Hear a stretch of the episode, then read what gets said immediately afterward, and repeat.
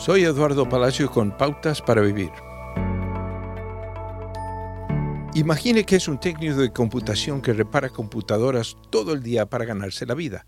En ocasiones hace todo lo que debe hacer, pero simplemente la máquina no funciona. Su jefe entra y dice, inténtalo de nuevo.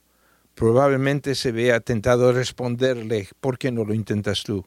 Varios de los seguidores de Jesús eran pescadores profesionales, sabían cuándo, dónde y cómo pescar pero una mañana regresaron a la orilla sin haber pescado nada. Jesús, que era carpintero de oficio, les dijo que llevaran su bote de regreso a aguas profundas y echaran sus redes. Este fue su consejo absurdo según las prácticas estándar de pesca.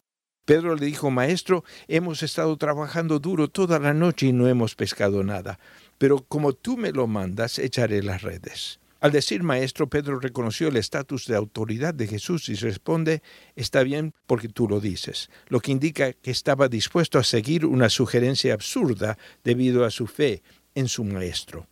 Cuando Pedro y Lucas echaron la red nuevamente, atraparon tantos peces que sus redes comenzaron a romperse. Incluso con la ayuda de más hombres y otras embarcaciones, su pesca amenazaba con hundirlos por el peso. Se cambió un absurdo por otro. Así que adelante, inténtelo de nuevo, hágalo con fe, incluso si no se siente abrumado por la respuesta inmediata de Dios. Él es el Maestro y sabe lo que le está pidiendo. Acaba de escuchar a Eduardo Palacio con Pautas para Vivir, un ministerio de Guidelines International. Permita que esta estación de radio sepa cómo el programa le ha ayudado. Acompáñenos en la próxima emisión de Pautas para Vivir.